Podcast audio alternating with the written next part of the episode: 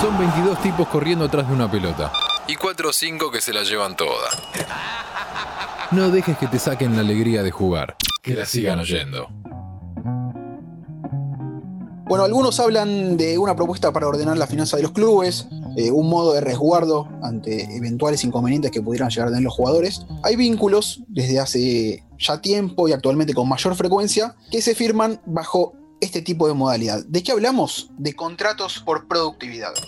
Tenemos algunos invitados hoy para hablar del tema y en este caso presentamos al periodista Matías Mucio. ¿De qué hablamos, Mati, cuando hablamos de contratos por productividad? Contrato de productividad suena a novedad, pero no es tan así dentro del fútbol argentino. Eh, voy a nombrar un futbolista que quizás muchos de los que nos están escuchando eh, no conocen, que es Claudio Cabrera. Es un volante central que había surgido en River, que después jugó en Vélez y en Boca, que tuvo la mala suerte de sufrir decenas de operaciones de rodilla. El primer recuerdo que yo tengo un contrato por productividad es de él cuando llega a Boca. Boca lo contrata y le dice que le va a pagar determinada cantidad de su contrato, él firma un contrato normal, pero con cláusulas, de acuerdo a la cantidad de partidos que vaya jugando, pero no en el esquema actual que se empezó a debatir estos días, eh, donde están los objetivos colectivos, los objetivos individuales, sino era básicamente por partido jugado. El contrato por productividad tiene diferentes aristas. No es lo mismo un contrato por productividad que generalmente se asoció en el fútbol argentino a jugadores de 30 años o más, para un Romagnoli, para un Marcier, eh, para un Salas en su época, que para alguien que recién comienza. Incluso no es lo mismo para jugadores veteranos de diferente cartel. Lo que se está eh, debatiendo ahora en el fútbol argentino, tomando como excusa la pandemia, y subrayo el tema excusa, es ir hacia un sistema de productividad mucho más eh, rígido, restringido, vinculado a objetivos individuales. Pongo un ejemplo como puede ser que Silvio Romero firme un contrato con Independiente mediante el cual si juega determinada cantidad de partidos va a cobrar tanto dinero, si hace determinada cantidad de goles va a cobrar tanto dinero, si da tantos pases gol va a cobrar determinada cantidad de dinero. Vos fíjate que esos tres parámetros que yo te puse son individuales. Eso puede crear conflicto dentro de un plantel, ¿sí? porque todos los jugadores juegan por la gloria, pero también juegan por el dinero. Entonces, ¿qué puede pasar si eh, Silvio Romero necesita en las últimas cinco fechas del campeonato hacer cuatro goles más para cobrar un plus de 250 eh, mil pesos o dólares o la moneda que se nos ocurra y tiene la posibilidad de dar un pase gol o hacer un gol? ¿Qué elige en ese momento?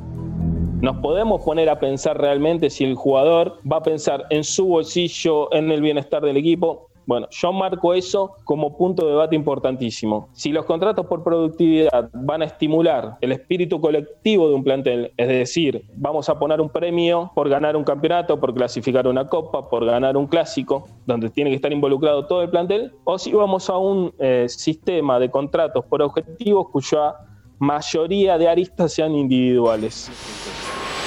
Aquí nadie se salva solo. La salvación es una salvación comunitaria eso y la variante que suele asociarse después al contrato por productividad, que es algo similar a lo que puede llegar a ser el día de mañana un tope salarial, como tienen ligas muy organizadas en el mundo, como la NBA, hoy son el eje de debate en el fútbol argentino.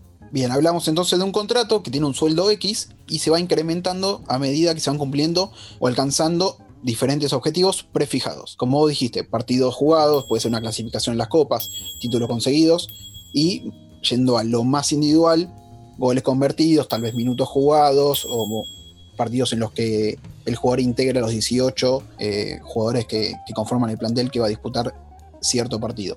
Para verlo desde el lado del futbolista, también tenemos como invitado a Tomás Fonseca, ha jugado en varios clubes de, de la República Argentina y actualmente se desempeña en Costa Rica. Lo saludamos a él. ¿Cómo va Tommy? ¿Todo bien? Compañeros, ¿cómo están? Todo bien, todo bien acá a la distancia. Un abrazo muy grande. ¿Cómo, cómo lo ves del lado del futbolista, Tommy? Vos también, ya entrando en, la década del 30 de tu vida, y como decíamos anteriormente, al principio estos tipos de contratos se vinculaban con futbolistas que estaban en el ocaso de su carrera y no en jugadores jóvenes. Sí, incluso te agregaría más que el ocaso, también las lesiones, ¿viste? El estado físico y de salud del jugador eso era algo preponderante a la hora de considerar el contrato por productividad, porque hemos visto muchos jugadores de edad avanzada que se mantenían saludables, sin lesiones y que cobraban su contrato con normalidad. Pero bueno, ahora esa, esa faceta de la lesión se ha ido despegando, como decía Matías en la introducción, y aparecen otras alternativas como las que se están esbozando ahora en Argentina. También me pego y subrayo, como decía Matías, lo de, lo de hacer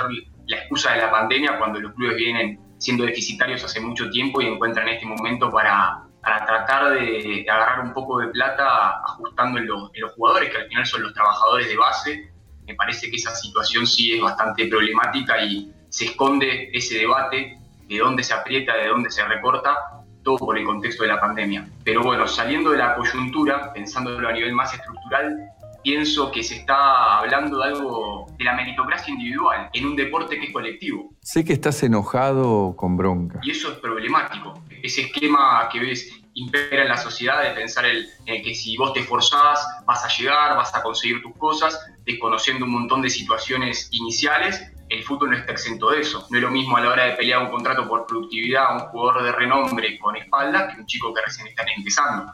No es lo mismo la ascendencia que tiene para un plantel o para un técnico determinado jugador que otro. Y todo eso puede llegar a impactar en la cuestión salarial si pensamos que se firman por productividad los contratos. Por otro lado, también pensaba la división del vestuario. ¿Cómo puede llegar a generar eso humores tan disímiles adentro de un mismo equipo? Cuando un lunes de repente un vestuario ganador están todos felices, diría que prácticamente todos disfrutan de la victoria, desde, el titular hasta el tercer arquero, y que esto ahora puede trastocarse porque vos podés ganar, tener tres puntos en la tabla, pero tal vez son 11, 12 o 13 jugadores los que se, llevan se van a llevar más dinero que otros. Entonces eso es problemático. Y en tercer lugar, pienso también quién es importante en un plantel, porque nosotros podemos llegar a una métrica de minutos, a cuestiones más estadísticas, pero todos sabemos que en el fútbol para conseguir grandes objetivos se necesita de un montón de, elementos dentro de un plantel que no necesariamente son los que juegan. ¿Cuántas veces se reconoce de parte del arquero titular al suplente que lo exigió, que lo acompañó, que lo apoyó, que en esos momentos donde necesitaba un poco de competencia el suplente estuvo y tal vez nunca jugó?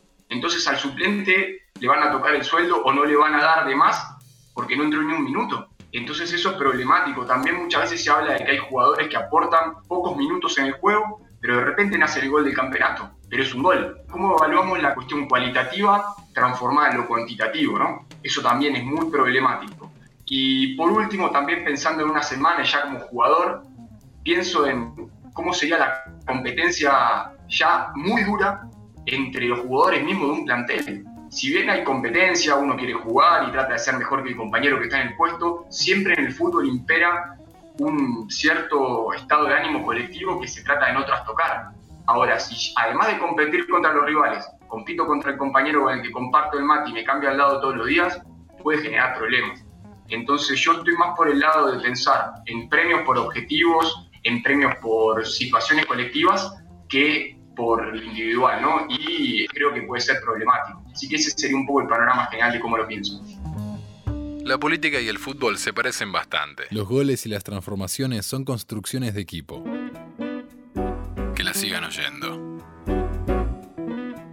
Y dentro de lo que es el ámbito individual, también comienza a jugar lo psicológico. Cómo se siente un jugador ante X situación, la cual le cambia si juega un partido más o un partido menos el número a fin de mes. Así que por eso, como siempre, tenemos para analizar también esta parte psicológica a Yannick. Bueno, estoy un poco, un poco no, estoy bastante de acuerdo con, lo que decía Tommy, ¿no? Respecto de algunas cuestiones. Leí en, la nota esta que planteaba eh, esta cuestión de los contratos por productividad, que es basado en un modelo de argentino junior, y me surgían algunas preguntas, ¿no? Leía que, por ejemplo, avisaban o advertían que esto iba a mejorar la motivación de los jugadores. Me parece que es un poco apurado y probablemente bastante erróneo afirmar que la motivación de un jugador va a aumentar eh, por eso, ¿no? Muchas veces la motivación está del lado de compartir un equipo y compartir objetivos en común. Digo, eh, un equipo está conformado por, entre algunas cosas, eh, normas y roles, ¿no? Vamos a suponer, vamos a afirmar más que suponer, pero supongamos que en este caso se, en detrimento de los objetivos grupales, se da prioridad a los objetivos individuales. La motivación es muy probable que baje, así como también otra variable fundamental que es de los equipos, que es la cohesión. La cohesión tanto social, que implica, digamos, la dinámica de relaciones entre los, entre los jugadores, así como también la cuestión de la tarea, la coordinación. Digo, en este caso Tommy hablaba ¿no? de la competencia interna, pero ¿qué pasa si quizás esa competencia interna en algún momento entra en conflicto quizás en pleno partido?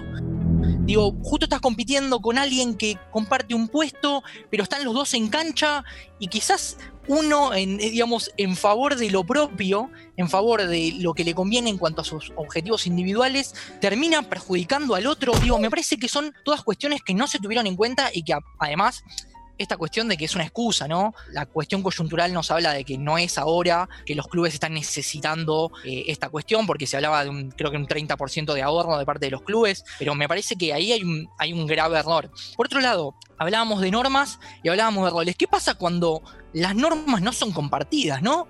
Porque digo, si vos estás poniendo que una norma digamos, una norma de un plantel puede ser, por ejemplo, no se puede llegar tarde a ningún entrenamiento, el que llega tarde tiene una penalización vamos a suponer. Pero ¿qué pasa cuando esas normas con respecto a lo contractual son distintas para cada uno de los miembros? Digo, me parece que ahí también hay un, hay un eje que no se está teniendo en cuenta y no se está considerando y que además aboga a, este paradigma individualista eh, que, que, implica básicamente que el mismo equipo en sí mismo pierda identidad, pierda sentido colectivo, pierda objetivos en común. Digo, un equipo que no está alrededor de un objetivo en común es un equipo que tiene ciertas falencias, que va a tener un techo muy bajo. Es una vergüenza esto. La cohesión, como decía, en, su arista sobre todo de, tarea, la cohesión de tarea es aquella que nos explica un poco cómo son no las relaciones a nivel social, sino más bien qué coordinación, qué tipo de vínculo tienen deportivo, es decir, cómo trabajan juntos para llegar a un objetivo. Ahora, si ese objetivo no es común, ¿cómo van a hacer para trabajar juntos? Uno va a trabajar para un lado y otro va a trabajar para el otro. Me parece que este tipo de conflictos puede ser que sucedan cuando esto está tan acentuado, porque sabemos que hoy existen, por ejemplo, los premios o ese tipo de cosas, pero son más excepciones. Eh, sobre todo en lo que hace a, equipos más grandes, ¿no? Digo, los, los, principales del país. Y eso no creo que provoque, digamos, tanto desfasaje y tanta eh, tanto conflicto con respecto a eso. Ahora bien, hay otra cosa que yo menciono, que es esto, ¿no? Hablamos de normas, esta dificultad que quizás las normas pueden ser para algunos y no para otros, o distintas, y eso puede generar un conflicto, pero también tenemos los roles. Digo, ¿Cómo haces para evaluar de manera cuantitativa? Yo detesto esta nueva ola en donde todo es medible y todo es cuantificable. ¿Cómo medís, por ejemplo, la influencia de un líder dentro de un vestuario? No tenés manera de medirla. Entonces, se me ocurre un ejemplo, ¿no? Un ejemplo práctico. Poncio. Poncio hoy es el capitán de River que es suplente. Es suplente, prácticamente no juega, tiene muy pocos minutos. O sea, podríamos hablar de que Poncio quizás no podría colar porque no llega a los 30 minutos por partido. Estamos hablando, obviamente hablo desde el desconocimiento porque no, no estoy al tanto de la interna de, de River, pero digo, todos remarcan la importancia que tiene Poncio como líder de un vestuario y como líder de un grupo. Entonces, ¿cómo es que Poncio no está cobrando o no está teniendo ese beneficio cuando quizás tiene un rol mucho más preponderante que otros, que quizás sí llegaron a los 30 minutos. Entonces, en ese punto, ¿a quién es que está beneficiando? Me parece que en lo que hace deportes colectivos hay muchas cuestiones que quedan por fuera que no son medibles, que no son cuantificables, sino más de una más de índole cualitativa y que están quedando por fuera y que son digamos, eh, fundamentales, sobre todo en lo que hace a una construcción de un equipo me reitero, en lo colectivo es algo que me parece que hace mucha agua este tipo de planteo. Dos puntos para, mencionar respecto a este tema. El primero, fíjense que venimos desarrollando la cuestión desde jugadores de equipos grandes. ¿Qué pasa con el ascenso?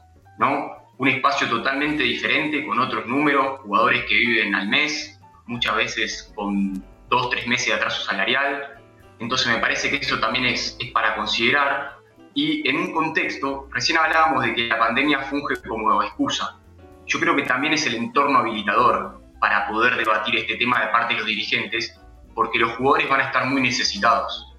Van a tener que buscar club, con, puertas, con muchas de las puertas cerradas, sin un mercado externo, porque muchos de los vuelos están cerrados y, e inhabilitados para, para el país. Entonces me parece que frente a ese entorno dirigentes encontraron el momento adecuado para poder aplicar este contrato por productividad porque va a haber mucho, mucha mano de obra necesitada. y eso va a propiciar que el jugador en la desesperación firme un básico y después se atenga a las cláusulas que le impongan porque no es un momento donde la mayoría, por eso hablaba más que nada del ascenso, eh, no tiene la espalda para poder negociar. Eh, Silvio Romero de última le saldrá un contrato en Emiratos Árabes Unidos o hasta se puede quedar seis meses en la casa. Pero jugadores del ascenso que no se pueden permitir eso ni cerca. Y como segundo punto, pensaba también respecto de los diferentes puestos, las posiciones dentro de una cancha, ¿no? Como un, de repente un delantero tiene mucho más posibilidades de ingresar que un defensa central que está en el banco de suplentes, eh, un tercer arquero, un juvenil que recién está empezando, ¿qué posibilidades tiene de ser parte real de un partido? Todo eso va generando asimetrías internas que son bastante problemáticas. Y lo último, pienso en los lesionados. ¿Qué pasa con un jugador que firma un contrato por productividad de minutos, goles o lo que sea, y no en un objetivo colectivo, y de repente se lesiona? Pienso en una lesión larga, rotura de ligamento, 6, 7, 8 meses, ya que lo mataría a nivel salarial. Pero también pienso en lesiones pequeñas. ¿Cuántos jugadores ya en este momento se exponen a jugar medio tocados y no estamos hablando de que hay contratos por productividad? ¿Qué pasa cuando si tu lesión te saca la plata del bolsillo? ¿Cuántos jugadores expondrían su físico aún más, siendo perjudicial para el equipo? Porque obviamente si yo juego con un desgarro mal curado, pero me meto a la cancha para cobrar y a los cinco minutos pido el cambio, sí, tal vez cobré la participación como titular, pero estoy perjudicando al equipo con un cambio, con un planteo táctico de la semana. Entonces me parece que empieza a generar un montón de problemáticas, un montón de problemáticas subyacentes a la cuestión del contrato por productividad que hoy eh, como que es la bandera economicista para resolver problemas de, finanzas, pero tiene un montón de implicancias negativas en, lo que respecta a la conformación y la identidad de un plantel. Que la sigan oyendo. Mati, ¿cómo ves el avance de este tipo de iniciativas eh, o cómo es la propagación dentro de la mayoría de los clubes, por lo menos en la Argentina? Primero me gustaría agregar algo sobre lo que venía diciendo Yannick, y es que creo que hay un error conceptual de base en el cual los periodistas somos responsables, y es que confundimos equipo con plantel. Equipo no es plantel. Una institución se conforma de su plantel, no de 11 jugadores que salen a la cancha. Durante la semana se ensaya, se enfrentan titulares con suplentes. Creo que en ese sentido, desde el punto de vista de la comunicación, tenemos que reformular la manera en que contamos las cosas. Y tiene directa incidencia con el esquema de, objetivos por lo que recién contaba Tomás. Eh, y me gustaría hacer hincapié en lo que dijo Tomás en el caso de los futbolistas de ascenso. Sobre las partes finales de los campeonatos en cualquier categoría, el dirigente ya está pensando en la próxima temporada, sobre todo si esos clubes no juegan por objetivo, sea por conseguir un título, entrar a un reducido o eh, zafar del descenso. Y si se estimula esto de los objetivos individuales, muchos jugadores van a verse aún más perjudicados que en el escenario actual, en lo que hace a necesidad, de partidos jugados o de goles convertidos. Eh, para hablar de propagación, sinceramente creo que habría que esperar a ver cómo se desarrolla esto, porque el fútbol argentino, eh, para bien y para mal, es un eterno amague. Eh, muchas veces se habla de que se va a aplicar tal o cual método y después pasa de largo y no es así. Sí, por charlas que he tenido con algunos dirigentes, eh, veo que esta vez van hacia un modelo de contratos por productividad. Yo creo que hay que separar los tantos y ver bien de qué se trata, así como cuando hablamos de objetivos colectivos y objetivos individuales. Yo, por ejemplo, tengo una postura a favor de los topes salariales en los clubes, que se presente un presupuesto antes de iniciar el campeonato donde se diga yo estoy eh, en condiciones por los balances presentados en los últimos tres años de gastar este dinero en una plantilla de jugadores. Después el club y el jugador resolverán, insisto, yo estoy a favor de los objetivos colectivos no individuales, cómo se divide ese dinero. Pero sí creo necesario que eh, se desarrollen ciertas herramientas en el fútbol argentino como pueden ser los topes salariales, sin perjuicio de que considero como el ingrediente más corrosivo para cualquier modelo al dirigente promedio del fútbol argentino que es ventajero por un lado y que además o barra puede ser mal administrador. Yo creo que tomar herramientas de sistemas como el que tiene la NBA o la NFL es productivo por un lado, pero insisto, tenemos que saber de qué se trata. Eh, por ahora tenemos el modelo argentino juniors, tenemos aristas en, Racing que están mucho más vinculadas a lo, colectivo, a lo colectivo, perdón. En River también van van a estar mucho más vinculadas a lo colectivo Y también tenemos que entender que ese modelo que se puede instaurar en primera división no puede ser el mismo en categorías de ascenso, porque son universos diferentes, porque eh, hay muchos chicos que juegan en las categorías más bajas. Por ejemplo, en la D se cobra un viático, la mayoría tiene un, empleo que es el que verdaderamente le da de comer. Ni hablar de lo que pasa en los federales o en el fútbol del interior. Para poner un ejemplo, que todos vamos a recordar, Independiente jugó la Copa Argentina con Alianza Coronel Moldes. Pasó Independiente, celebra la gente que acompañó a Independiente a este partido. Mirá el saludo los jugadores Independiente. Fueron inmediatamente a buscar a los de Alianza en la mitad de la cancha. Ganó Independiente la definición por penales 1-1. Fueron los 90 minutos inolvidable para Alianza de Moldes, histórico para el pueblo, para la región, histórico en esta Copa Argentina también, y un equipo del Federal B lo lleva a los penales a un gigante como Independiente. El 90% del plantel de Alianza trabajaba o en una carnicería o en un supermercado o en una estación de servicio. Entonces, paremos la pelota. ¿De qué estamos hablando de cuando hablamos de contrato por productividad y en qué escenarios los estamos hablando? O sea, contexto por delante de todo siempre. Sí, estoy de acuerdo en que la situación probablemente varíe bastante entre lo que refiere a primera división y el resto de las categorías, básicamente porque los puntos de partida son completamente distintos y es imposible equipararlo y hacer algo similar. Pero en ese sentido, hay algunas cosas que también, escuchándole un poco a, Tommy, quizás más desde lo psicológico, eh, se me ocurría, ¿no? Por un lado, me da la sensación de que esto va a generar también una tendencia a que el intercambio de jugadores entre clubes sea mucho mayor. Digo, hoy por hoy, un juvenil que está llegando a primera y sabe que no va a tener minutos, quizás le convenga irse a un equipo peor a sumar minutos.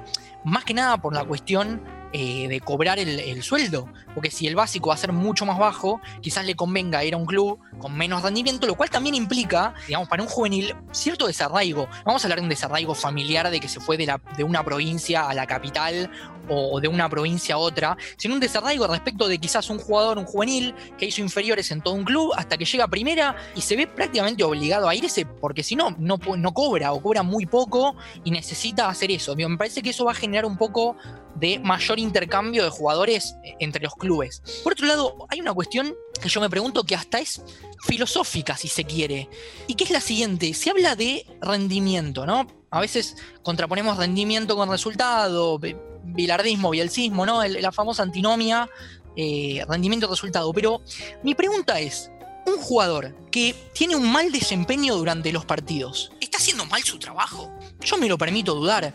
A mí me parece que un jugador que entrena como corresponde, que es responsable, que cumple lo que tiene que cumplir, que intenta mejorar, es un jugador que está cumpliendo bien su trabajo. ¿A qué voy con esto? El resultado es algo que directamente no lo podemos controlar, eso ya, digamos, desde un punto de inicio. Ahora bien, el rendimiento lo podemos controlar hasta cierto punto, porque no podemos dejar de lado que existe también un componente azaroso que puede implicar cómo me levanté ese día, si el rival que me tocó marcar o el rival con el que me tocó hacer el duelo era mejor que yo, uh. si había mucho viento, las condiciones, no sé, climáticas, el pasto, la pelota. Digo, el rendimiento, si bien uno puede probabilísticamente mejorar, entrenar y hacer todo lo que está a su alcance para rendir mejor, el rendimiento no depende 100% de uno tampoco. Entonces, en ese punto, ¿qué vamos a castigar al que no está pudiendo rendir en una competencia como, entre comillas, tiene que rendir? Digo, me parece que ahí también hay cierto planteo que es, que es bastante polémico y que, y que queda un poco de lado, ¿no? No, digo que tengo eh, la respuesta, pero sí me parece que es interesante pensar ¿qué implicaría hacer, entre comillas, mal su trabajo? ¿Por qué no podría cobrar, digamos, por, por no sé, por, cumplir eso? Otro punto importante que, me resulta es esto que hablamos de los roles dentro de un equipo. Es fundamental que dentro de, cada equipo cada jugador tenga muy en claro cuál es su rol. Cuando hablamos de, de, claridad de rol, hablamos de acciones concretas. O sea, ¿qué rol cumplís vos? Puede ser desde lo informal, es decir, desde una cuestión social, hasta una cuestión meramente de tarea. O sea, vos sos el 4, bueno, ¿qué se espera que hagas vos dentro de tu posición? Y bueno, se espera que sea un jugador correcto, que es, no sé, que tenga buen juego aéreo, no sé, que sea fuerte en la marca, etcétera, etcétera. Ahora, ¿qué pasa cuando entre diferentes roles algunos están premiados y otros no? Porque digo, un gol está premiado. O sea que el delantero tiene ventaja. ¿Por qué? Porque el lateral, ¿cuál es lo que, lo que puede alcanzar para cumplir? O sea, vamos a hablar de que el lateral haciendo 27 pases correctos empieza a cobrar? ¿Cómo sería eso? ¿Por qué algunos roles tienen más preponderancia que otros? Si los roles son fundamentales para que el equipo en su conjunto lleve a cabo la idea de la mejor manera posible. Entonces, en ese punto, uno como, en este caso hablo yo como psicólogo, como, como entrenador, tiene que apuntar a que cada jugador tenga muy en claro cuál es su rol. Y no solamente que lo tenga en claro, sino que además lo acepte. ¿Y qué implica aceptarlo? Implica conocerlo e implica ayudar a ese jugador a que entienda que lo que está haciendo, digamos que las acciones que forman parte de su rol, van a ayudar al equipo a un objetivo en común a un objetivo colectivo. Eso es lo que en general genera motivación y cohesión en un equipo y genera que, eh, digamos, esta idea se pueda llevar a cabo de la mejor manera posible. Ahora, ¿cómo convences a alguien de que su rol es importante si le estás diciendo que en realidad lo que se cobra son los goles? No que se cobra, que el lateral haga 25 pases bien, que tire 3 pases buenos en profundidad, que se la dé siempre redonda al compañero, que marque. ¿Cómo medís la marca? ¿Cómo medís un forcejeo, un duelo? Digamos, me parece que ahí hay un montón de cosas que van a generar cierta injusticia en algunos puestos, que igual ya existe, no es que, digamos, esto es nuevo, ya existen los premios por gol, existen las asistencias, hay un montón de estadísticas que son, entre comillas, premiadas respecto de otras que no. Por eso también muchas veces dentro de un equipo es difícil que el jugador que no tiene esos premios o cuyo rol no está implicado en esos premios acepte su rol. Por eso no sé, digo, hipotetizo que quizás por eso hay también pocos laterales en el fútbol argentino. Digo, por eso siempre todos quieren ser delanteros o quieren ser eh, enganches para hacer asistencia. Digo, me parece que todo un poco de eso eh, entra también en un juego acá y, puede ser un poco peligroso también. Sí, me gustaría agregar a lo que dijo Yannick que además un, futbolista se somete a las decisiones de, su entrenador y el entrenador no solo decide si juega o no juega o al banco concentra, sino que una vez que el, futbolista entra a la cancha le dice qué hacer. Pongo un ejemplo como el de, el de Federico Mancuello. Mancuello era un mediocampista por izquierda, de recorrido recto, pero cuando lo agarró Almirón le dio determinadas libertades e indicaciones que le permitieron llegar de manera mucho más frecuente al gol. Mancuello después va y renueva su contrato y eh, tiene como incentivo individual, como objetivo, la cantidad de goles. Pero ¿qué sucede? Se va al Mirón y viene otro técnico que lo vuelve a poner en situaciones de juego y con asignaciones que lo dejan más lejos de cumplir ese objetivo. ¿Qué sucede también ahí? O sea, el futbolista para cumplir sus objetivos no depende solamente de él y de su voluntad, como recién hablaba Yannick, sino también depende del tipo de entrenador que tenga, que lo potencie, que lo exprima. No es lo mismo Becasese que Gallardo para un futbolista que juega en la línea de ataque, porque por ahí para Gallardo es acompañante del punta y puede tener, si el equipo funciona bien, cinco opciones de gol por partido y en cambio ese mismo jugador para Becasese tiene características de extremo juega muy pegado a la raya, probablemente tenga más pases gol, pero su vínculo con las oportunidades de gol sea mucho más bajo. Por eso creo que yo el, foco clave de toda esta, esta discusión, de todo este debate que se va a instalar en el fútbol argentino, es que aquel que promueve eh, los contratos por objetivo con clara incidencia individual argumente y dejen claro por qué propone ese tipo de contrato, cuál es su justificación, porque cada vez que nos adentramos más en el debate queda claro que el objetivo individual termina siendo mucho más perjudicial que otra cosa, por lo menos desde mi punto de vista. Claro, de hecho estaría invitando a renegociar los contratos según la posición en la que juegue cada jugador o según el técnico que tengan en su momento que los haga jugar de cierta manera o, de otra. Sí, pensando en esto ya en lo estrictamente futbolístico, ¿cómo le, por ejemplo, le exigís a un 9 de un equipo que juega con dos puntas y él firmó un contrato por productividad de goles que haga el trabajo sucio, que salga a pivotear, que se faje con los centrales para que el compañero haga los goles y se lleve la plata? Es bien problemático eso, cómo convencer desde la dirección técnica a un jugador que haga algo que le va a perjudicar su bolsillo, aunque sea para el bien del equipo o incluso pienso también en el arquero que puede firmar por las vallas invictas que mantuvo y no depende netamente de cuántas pelotas atajó, sino que tal vez la defensa en ese día anduvo espectacular y ni siquiera le pateó al arco. Entonces vemos cómo todas las posiciones al ser un juego colectivo están concatenadas, pero la premiación va a ir al fuero individual y eso genera una, una falencia a la hora de evaluar las cosas muy importante. ¿Trabajamos por un objetivo, un resultado o cada uno trabaja por su propio resultado individual?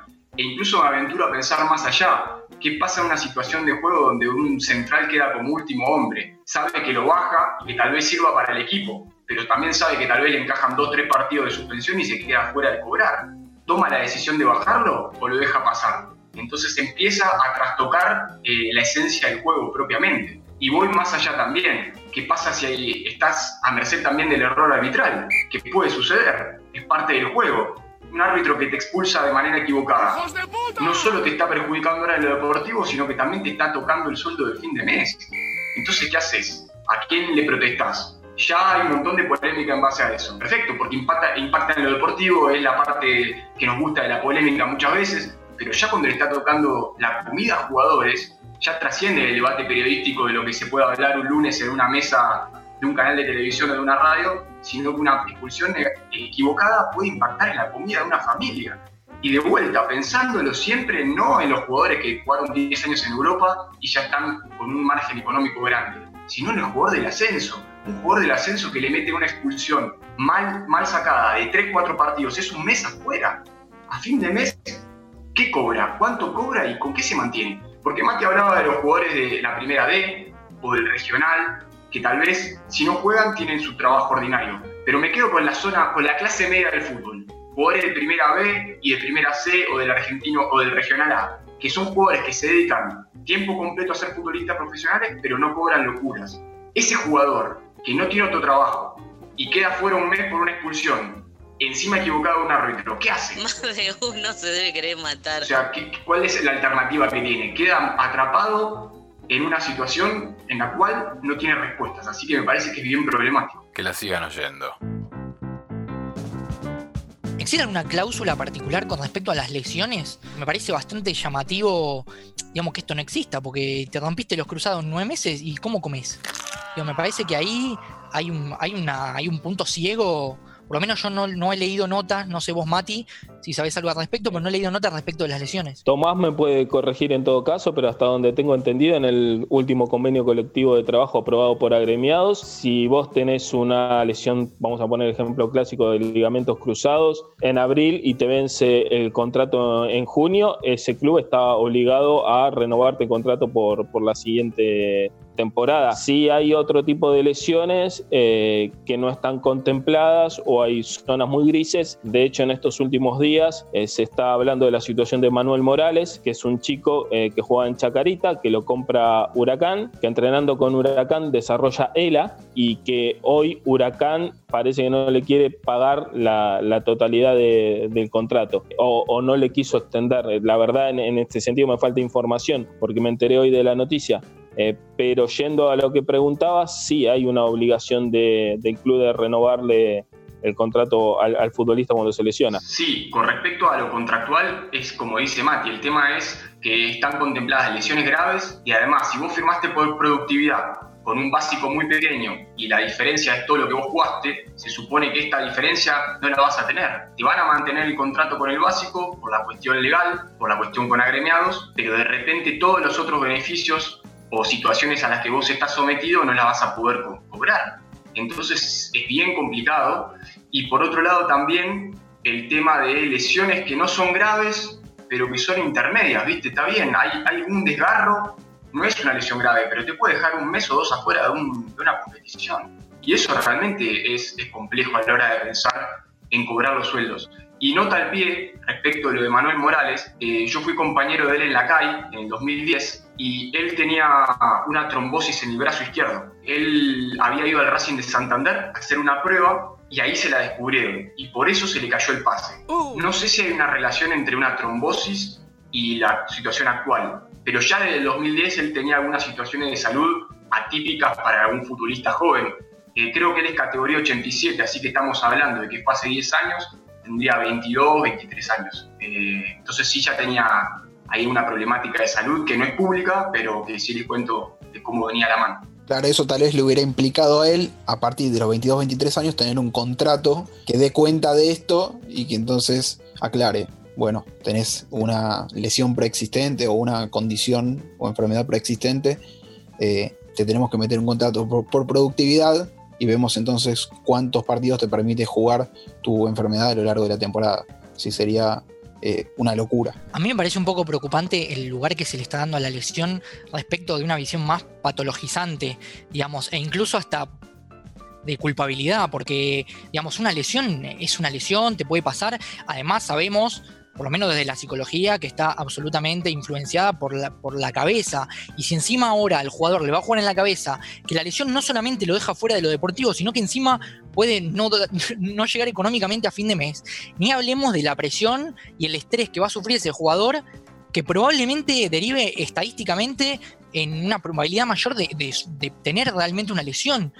Digamos, no, obviamente no todas las lesiones son psicológicas, pero digo, jugar con eso en la cabeza todo el tiempo también te puede hacer ir, quizás no trabar a tanta pelota, quizás jugar con otro tipo de, intensidad o cuidarte, eh, o esto que decía Tommy, que incluso es el inverso, ¿no? Arriesgarte para llegar a, ese objetivo particular, no sé, de los 30 minutos, con una lesión ahí en el medio y terminar jodiéndote. Entonces, en ese punto, me parece que la lesión también es un, es un eje fundamental que hay, que hay que elaborar y sobre todo, por lo menos desde mi visión, desde lo psicológico, no se está teniendo en cuenta todo lo, lo que puede generar eso.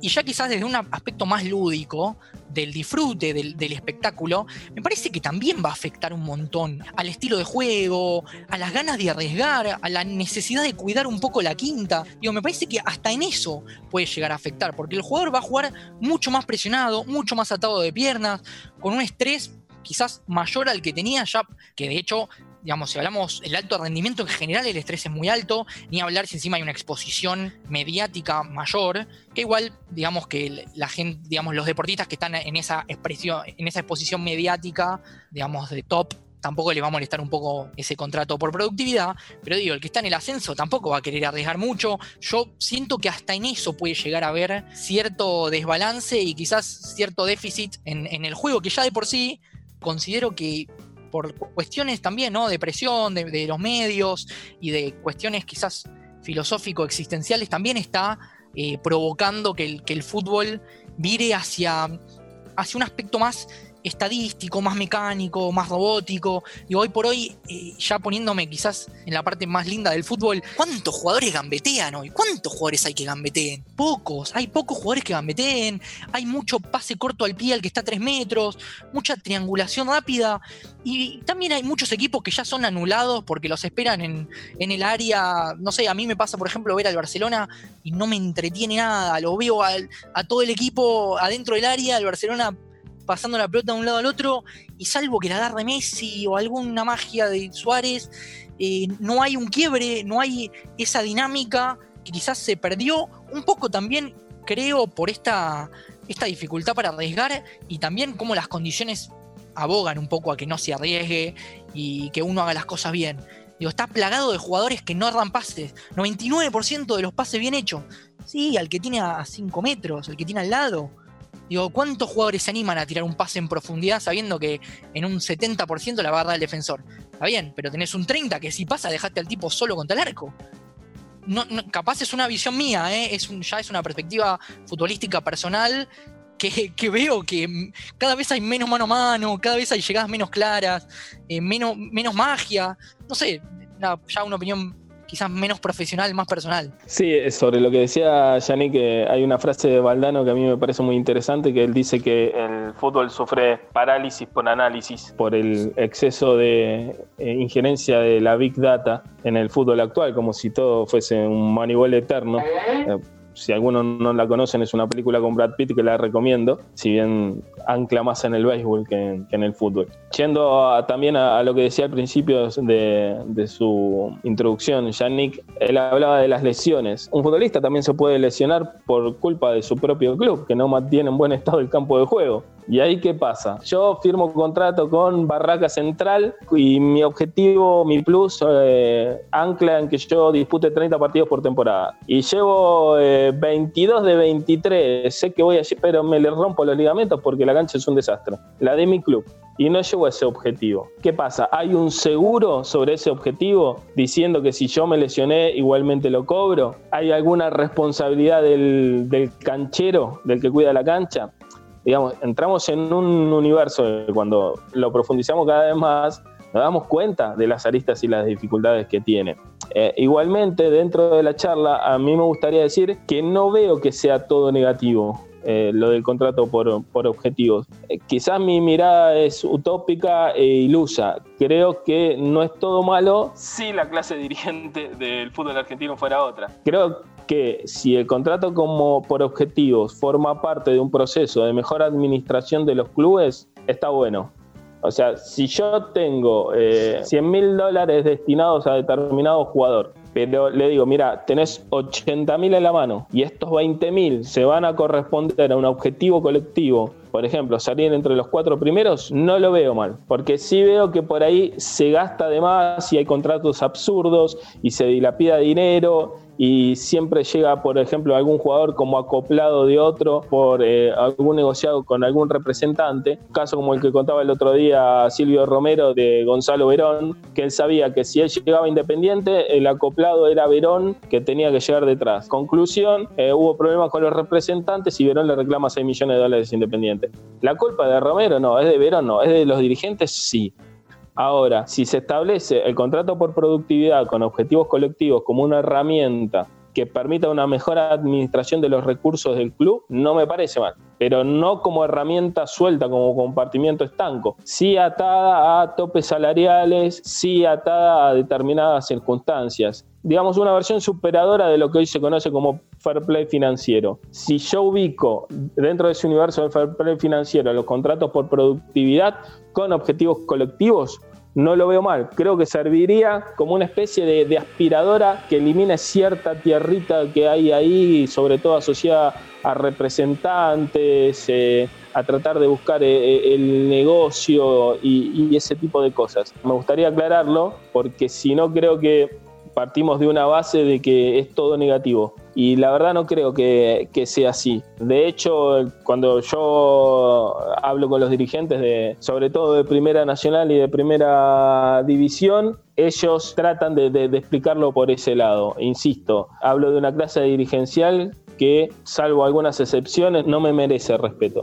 Pero me gustaría también abrir la puertita para que el, debate vaya por un lado donde veamos qué cosas sí pueden resultar eh, positivas. Sé que esto además forma parte de un paquete de medidas que tienen pensado los dirigentes del fútbol argentino a futuro, entre las cuales, por ejemplo, está el debate sobre el 15% del futbolista las transferencias al exterior, que es otro debate que necesita sí o sí una división, un contexto no es lo mismo que eh, se vaya, eh, por poner un ejemplo, Martínez Cuarta al Leeds de Bielsa en una transferencia de 15 millones de euros, cobrando el 15% sobre eso y el contrato superador que va a tener en Inglaterra, a que lo haga, eh, por ejemplo, Mateo Bajamich, que es una de las figuras que tiene Instituto de Córdoba, un chico que se puede ir al Dinamo Zagreb con una transferencia de 1.200.000 euros, cuyo 15% realmente no le soluciona la carrera. Pero sé que en la medida, por ejemplo, del 15% va a estar en debate a corto plazo, porque está la etiqueta de que el futbolista ya cobra demasiado acá, va a cobrar demasiado allá, como para llevarse encima un 15%. Son puertistas que abro en cuanto al debate eh, porque, insisto, creo que, es necesario, que no es todo, todo negro, todo malo. Sí, primero, lo que decíamos del contexto, me parece que, como dice Mati, no todo es negativo, pero en este momento y en estas circunstancias, expresando que sería de salud financiera, sería evadir la autocrítica de lo que sucedió. Puede ser una visión superadora para adelante, pero mirándolo en retrospectiva es evadir autocrítica de los desfalcos que se produjeron. Por otro lado, considero que si hay contratos por productividad, tienen que estar contempladas todas esas excepciones y situaciones particulares que expresamos en estos minutos que conversamos. Y por otro lado, creo que como fundamental tiene que establecerse una base salarial que permita vivir dignamente. El mínimo hoy de las categorías no alcanza para partir de ahí hacer un contrato por productividad. Entonces, eso también tendría que entrar en debate. Va a haber contratos por productividad, la base salarial tiene que necesariamente subir para que todos tengan una vida digna independientemente de cuántos minutos, goles o asistencias hagan. Contratos por productividad los hay en diferentes rubros, en diferentes industrias, en el deporte y precisamente en el fútbol, para seguir eh, pensando, para seguir repensando, para seguir debatiéndolos. Acá, en Que la sigan oyendo. Que la sigan oyendo. Que la sigan oyendo.